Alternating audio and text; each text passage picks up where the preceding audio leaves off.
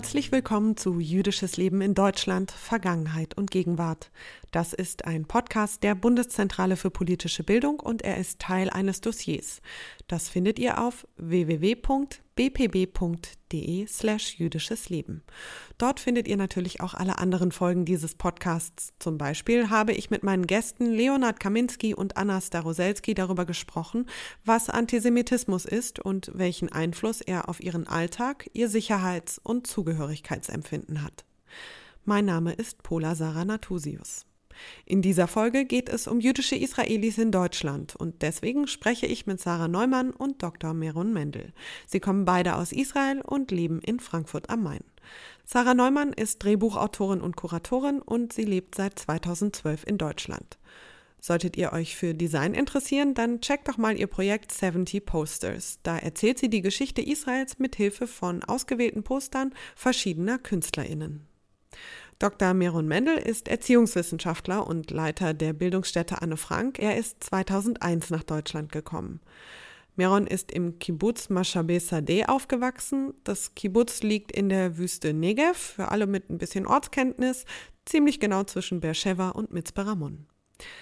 Und ich spreche in dieser Folge mit Sarah und Meron darüber, wieso sich die beiden dafür entschieden haben, Israel zu verlassen und nach Deutschland zu ziehen, wie ihr Umfeld darauf reagiert hat und welchen Einfluss die Auswanderung auf ihre jüdische Identität hatte.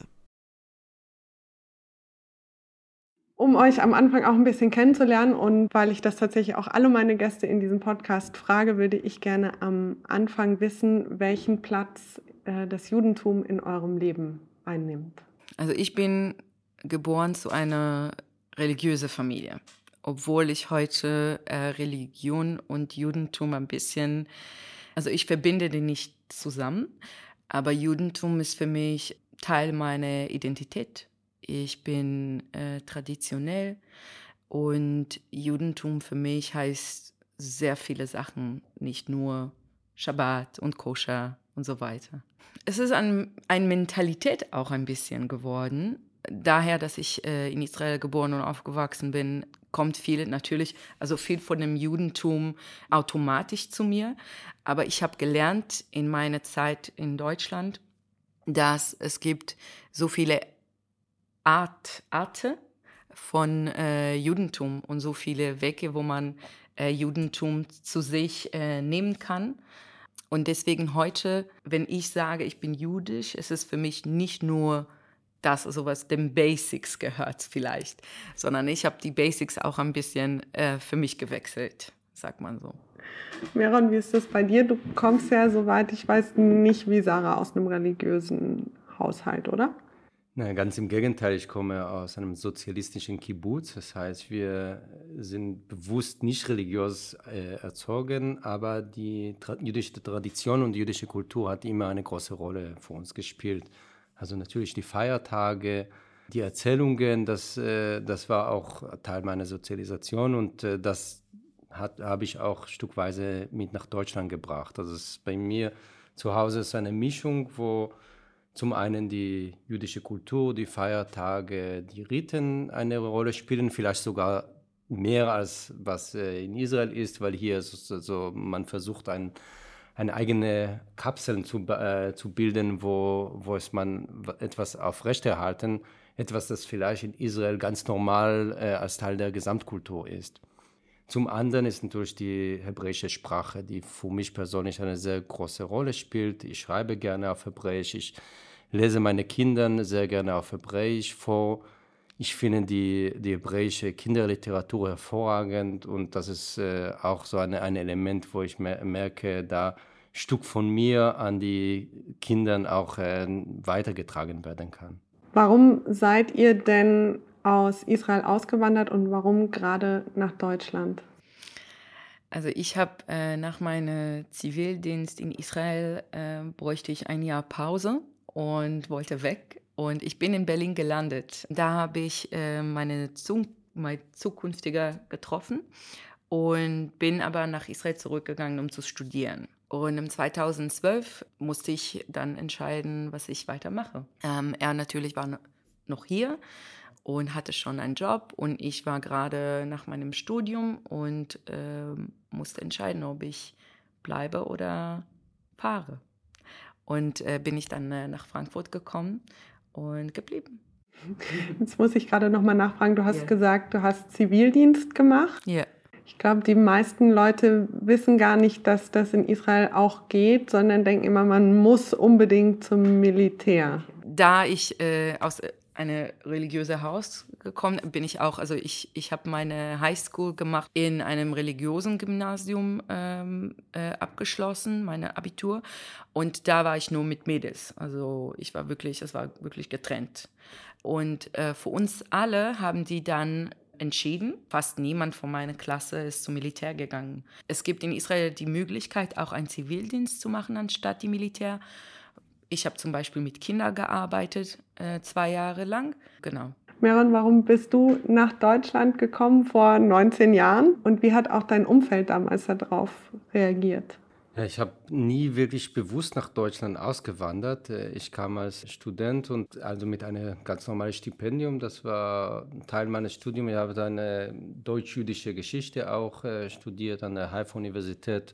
Und das hat sich angeboten, hat wunderbar gepasst. Und eigentlich von einer zu der anderen hat sich so, sozusagen geführt, von, von Masterstudium zur Promotion von Promotion zu einer Dozentenstelle an der Uni, von der Dozentenstelle an der Uni zu der äh, Leitung der Bildungsstätte Anna Frank und äh, nach irgendwie 20 Jahren stellt man fest, dass man, äh, dass man hier permanent ist. U der Umgebung, wie sie hat äh, darauf reagiert, das war natürlich sehr gemischte Reaktionen. Also das, ich merke bei Israelis, das ist immer so, also oft doppeldeutig. Einerseits, wie kannst du nur und warum Deutschland? Und dann aber zugleich wird ja auch so eine, eine gewisse, ja, aber äh, wie, kommt, wie, wie macht man das? Kannst du sagen, wo hast du das, äh, das Stipendium beantragt? Äh, und übrigens, meine Cousine sucht gerade etwas. Kannst du sie vielleicht auch was für sie was arrangieren? Also so eine, eine Mischung von, von Skepsis, aber doch Neid auch da, da drin. Und das hat sich auch äh, vor allem durch diese Hype um Berlin bei jungen Israelis sehr verstärkt. Also diese, diese Neid oder Interesse und Faszination zu Deutschland. Sarah, du hast gerade schon so gelacht und genickt. War das bei dir ähnlich? Ja, ist immer noch so. Also man fragt mich, warum Deutschland? Und also Sekunde danach ist es immer, und was machst du da? Und wie macht man das? Und äh, wie kommt man dazu? Ist das schwer? so viele, viele verschiedene Fragen. Ja, da werden wir gleich auch noch drauf zu sprechen kommen. Ich habe auch tatsächlich erlebt in Israel, dass das negativ konnotiert ist, wenn Menschen das Land verlassen und auswandern. Jetzt mal unabhängig davon, ob man nach Deutschland geht oder nicht. Wie erklärt ihr euch das? Woran könnte das liegen? Ich habe 2018 ein äh, Projekt für 70 Jahre Israel gemacht und dadurch musste ich ganz viel lesen und recherchieren dafür. Ich hatte die gleichen Fragen auch. Warum ist es so so ein, ein großes Ding? Ja, man wandert manchmal aus und das ist auch okay. Aber dadurch, dass so viel Mühe haben die Leute in die letzten, sagen wir, 2000 Jahre gegeben, um eine neue Zuhause aufzubauen, ähm, das kommt zu manchen Leuten nicht klar, warum will man jetzt raus? Ihr habt so lange gewartet, ihr habt so schwer gearbeitet, so viele Kämpfe, so viele verschiedene Probleme und Kriege und, und jetzt wollt ihr raus? Also nachdem es alles schon da ist, ähm, das ist eine Frage. Und als ich den ganzen gelesen habe, also die, die Geschichte, musste ich auch mir denken, nachdem alles, was unsere Großeltern gemacht habt oder erlebt habt, wollen wir jetzt raus. Ja, natürlich, das äh, muss man in der, der Gesamtkontext auch sehen. Und äh, auf Hebräisch gibt es das Wort für zu jüdischer Einwanderung nach Israel, nennt man Aliyah, also Aufstieg. Und wenn jemand aus Israel in andere Länder ähm, auswandert, das ist Yerida, also Abstieg. Und damit ist schon sozusagen die moralische Bewertung, also eigentlich die, die Auffassung, alle Juden sollen nach, nach Israel gehen. Soll man sich nicht vorstellen, was machen wir mit so vielen Millionen. Da gibt es nicht genug Platz, aber das ist eigentlich die Wunschvorstellung. Und äh, es gibt keine an, äh, an größere Affront gegen die zionistische Vorstellung, als dass Israelis, die sozusagen das Ziel schon erreicht haben und leben im jüdischen Staat, bewusst, sich bewusst davor entscheiden, das Land zu verlassen. Und äh, da deswegen, ich denke, in der Früher in den Gründungsjahren war der, die Empörung viel, viel größer und auch die Sanktionen. Heutzutage wird es ähm, natürlich, man, man gibt von sich aus und sagt, ja, das ist nicht in Ordnung oder warum bleibt ihr nicht oder das. Aber eigentlich, es gibt nicht mehr, das ist nicht so, ähm, so eine große Verstoß wie vor vielleicht 30, 40 Jahren war. Es gibt keine verlässlichen Zahlen, wie viele Israelis nach Deutschland einwandern, aber du hast es auch gerade schon angesprochen. Gerade wenn man nach Berlin schaut, hat man das Gefühl, es sind sehr, sehr, sehr viele, vor allem junge Israelis. Was glaubt ihr, woran das liegt? Auch, dass die gerade so nach Berlin und nach Deutschland gezogen werden? Wenn man das über Jahrzehnte schaut, es gibt immer so einen Trend. Also früher war es New York und dann äh, London und die letzte Hauptstadt, die noch für Israelis halbwegs bezahlbar ist, ist Berlin. Und deswegen war es einmal eine, eine unglaubliche äh, Attraktivität, die mit Berlin einhergeht. Hinzu kommt, dass äh, sehr viele Israelis durch die, deren äh, Vorfahren auch die Möglichkeit haben, eine deutsche Staatsangehörigkeit relativ leicht zu bekommen und damit sind auch äh, bestimmte Sozialleistungen verbunden. Natürlich die, äh, die Berliner interkulturelle Szene, die schwule Szene, die, die, diese Offenheit und Dynamik der Stadt ist für Israelis unglaublich attraktiv und äh, Israelis brauchen Luft. Also das, man, man wächst in diese, diese Dampfkessel das ganze Leben und äh, man sucht, wo kann man sich austoben, wo kann ich auch äh, andere Welt anschauen, anderen Menschen kennenlernen. Und Berlin ist momentan sozusagen das, äh, das Ziel Nummer eins in dieser, in dieser Liste. Du bist jetzt vor acht, neun Jahren nach Frankfurt gekommen. Du kanntest zwar Deutschland vorher ja schon, aber wie war das für dich dann hier anzukommen mit dem Bewusstsein, okay, ich bleibe jetzt vermutlich erstmal länger oder vielleicht auch für immer hier? Ich glaube, ich habe am Anfang nicht gedacht, dass ich bleibe so lange. das kam mit der Zeit, wo man plötzlich versteht, ach so, ich bleibe hier. es war am Anfang, so also 2006, als ich in Berlin war, war es für mich medical. Also ich, ich liebte Berlin, ich liebe Berlin immer noch. Ich fand äh, den Kultur und die Offenheit den Menschen alles sehr, sehr schön. Ähm, und in Frankfurt äh, war es mir am Anfang, also ich habe hier noch gearbeitet für eine israelische Firma, deswegen habe ich noch nur Hebräisch gesprochen und Englisch und ich habe mich noch äh, bei meine, meine, meine Zuhause noch gefühlt. Und als ich mit auch deutsche Firma angefangen zu arbeiten und auf Deutsch, Deutsch gelernt, für mich war es ein bisschen ein Kultur, Kulturschock. Viele Sachen haben mich für gut überraschend und viele Sachen auch nicht. Vieles habe ich von der Sprache gelernt. Zum Beispiel, es gibt in der deutschen Sprache, musst du wirklich bei, bis Ende der Satz warten. Weil dann weißt du, was der Mann will, äh, sagen will eigentlich, ja. Und als Israeli, das kann ein bisschen tricky sein, weil wir wissen immer, was, wer will was sagen. Ähm, und ich musste lernen, wirklich zu warten, bis, bis die Menschen sprechen aussprechen. Aber was ich schön fand bei dieser Kultur ist auch die Geduldheit, die Menschen haben zu anderen. Also man wartet wirklich, bis ich, und meine Sprache ist immer noch nicht perfekt und ich habe noch vieles zu lernen, aber die Menschen warten, wenn ich rede. Also niemand versucht mich irgendwie schnell, schnell, schnell zu meinem Punkt zu, zu bringen, und das finde ich auch schön. Also es gibt immer diese Gegenteile. Meron, bei dir ist das ein bisschen länger her. Erinnerst du dich noch, wie das war, in Deutschland anzukommen? Äh, ich bin äh, in München bei den Studentenwohnheim angekommen und äh, hatte die große Erwartung, mal die Deutschen kennenzulernen. Und wir waren etwa 40 Studierenden an, an dem Stockwerk und davon war ein, einer Deutscher, er hieß Ahmed und äh, ein Elektroingenieurstudent. Und das war für mich der, der erste Schock, weil ich wollte die Deutschen kennenlernen und stelle fest, die sind nicht wie, wie ich da man in der Geschichte bisher gehört habe.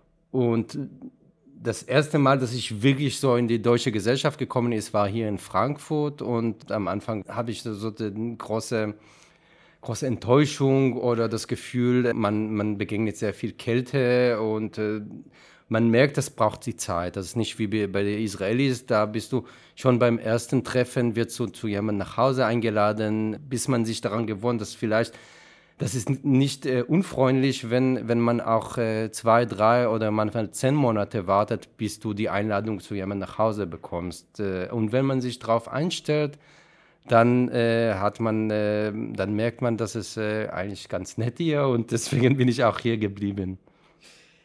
Ich habe auch für diesen Podcast und auch sonst als Journalistin immer wieder mit deutschen Juden und Jüdinnen zu tun gehabt, die nach Israel eingewandert sind. Und die haben mir immer alle erzählt, dass sie es wahnsinnig angenehm fanden und genossen haben, in ein Land zu kommen, wo sie nicht mehr der Jude oder die Jüdin sind, sondern einfach einer oder eine von vielen. Ist das was, was ihr quasi umgekehrt auch so wahrgenommen habt, dass ihr ähm, in Deutschland viel mehr als jüdisch wahrgenommen werdet als in Israel? Du nickst schon, Sarah? Ja, das hat mich zum Beispiel sehr überraschend, weil ich komme aus Israel, wo alle, fast alle jüdisch sind. Ja, wir haben auch einen großen Teil arabisch und andere, aber da der große Teil sind jüdisch, dann man fühlt sich nicht ähm, anders. Und hier plötzlich in Gespräche, als ich gesagt habe, dass ich jüdisch bin oder Israeli bin, spürte ich immer irgendwelche Change in the air, I call it. Ähm, und es ist nicht immer angenehm. Und ich musste damit umgehen, dass ich, ähm, ich bin nicht mehr eine von paar Millionen hier, sondern ich bin vielleicht die einzige Juden, das sie getroffen hat und hat viele Fragen und äh, traut sich nicht, äh, mich direkt zu fragen. Ähm, das ist nicht immer angenehm. Natürlich hat auch die Begegnungen, wo entweder eine extrem positive, aber auch auf der so eine negative Konnotation damit kommt und äh, die mir beide sind mir genauso unsympathisch. Also ich bin immer irritiert, die Leute, wie toll und äh, und außer sich und äh, irgendwie ja, dann muss ich dann irgendwie meinem Nachbar noch zeigen, dass er dass er der Jude da ist oder sowas. Da, da blockiere ich das sofort, weil also diese, diese übertriebene Liebe ist für mich manchmal noch verdächtiger als eine Abneigung. Deutsche Nichtjuden und Jüdinnen verbinden ja sehr, sehr schnell, wenn es ums Judentum geht oder Juden und Jüdinnen, da ganz schnell den Holocaust mit. Wie nehmt ihr das als Menschen, die aus Israel nach Deutschland gekommen sind, den Umgang mit dem Holocaust, mit der Shoah hier in Deutschland wahr?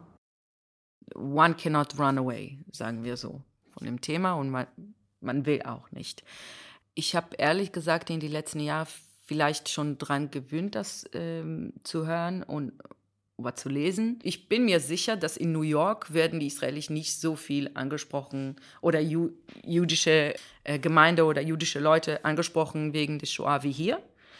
Aber das ist, finde ich, auch äh, normal, weil das ist halt Deutschland. Meron, du beschäftigst dich ja auch im beruflichen Kontext unter anderem mit dem Umgang äh, der Shoah hier in Deutschland. Wie nimmst du das wahr und wo siehst du vielleicht auch einfach Unterschiede zum Umgang in Israel? Ja, ich habe sozusagen ein Stück quasi eine Schizophrenie. Also ich trenne sozusagen zwischen meinem persönlichen äh, Bezug zum Holocaust, auch so fam familiär, die Großeltern und mein beruflicher Umgang damit. Zum einen gibt es in Deutschland einen sehr großen Konsens, dass, äh, dass der Holocaust gehört zu der deutschen Geschichte und eine Verantwortung übernommen werden muss.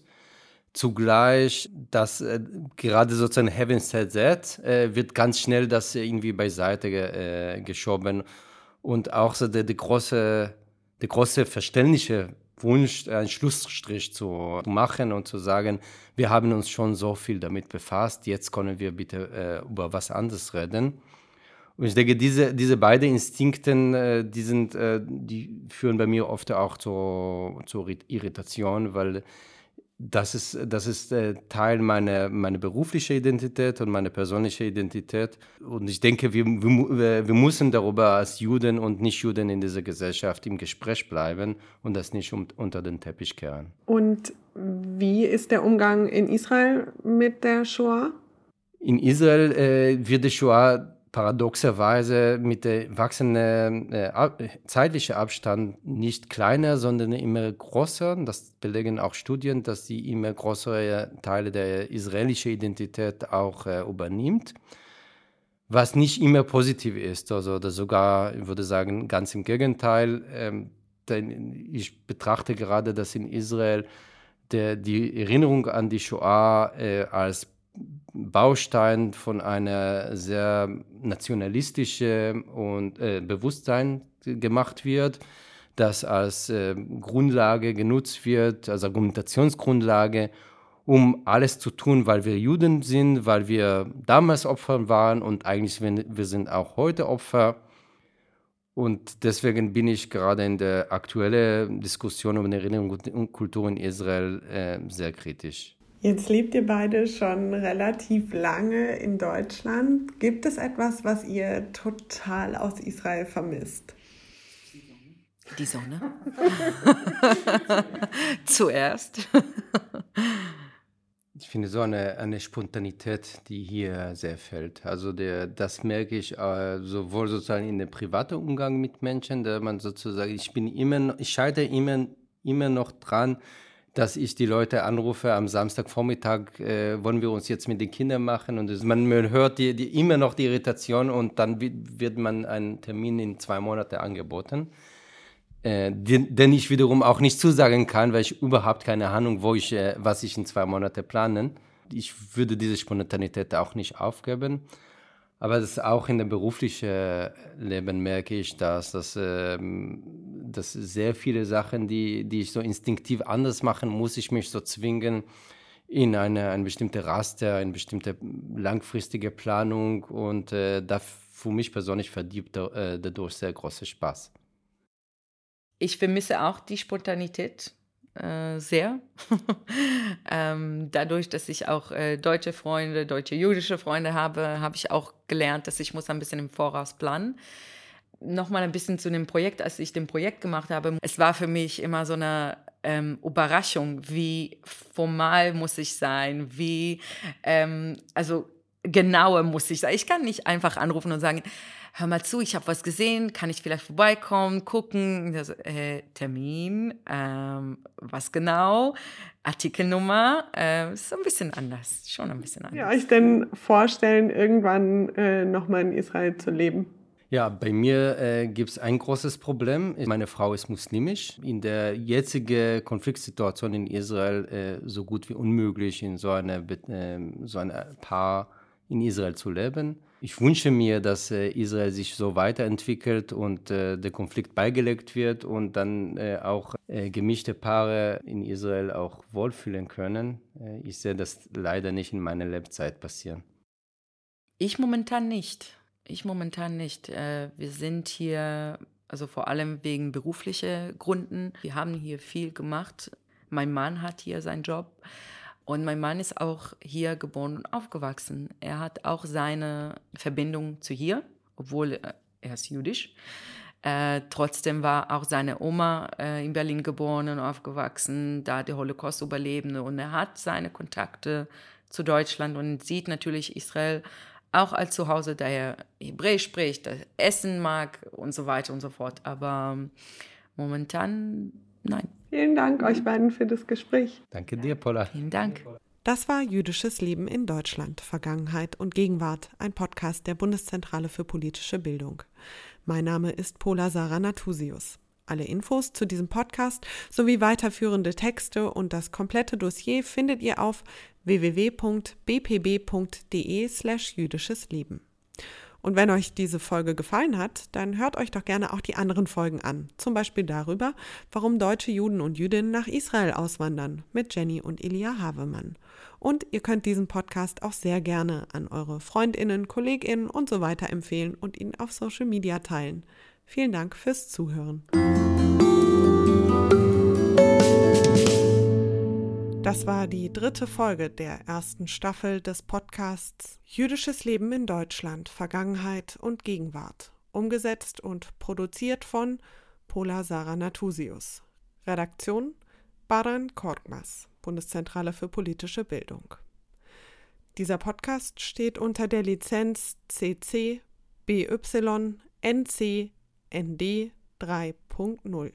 Das heißt, er darf vervielfältigt und weiterverbreitet werden unter folgenden Lizenzbedingungen. Lizenzname und Autorinnennamen müssen genannt sein, der Podcast darf nur für nicht kommerzielle Zwecke verwendet werden und das Material muss unverändert bleiben.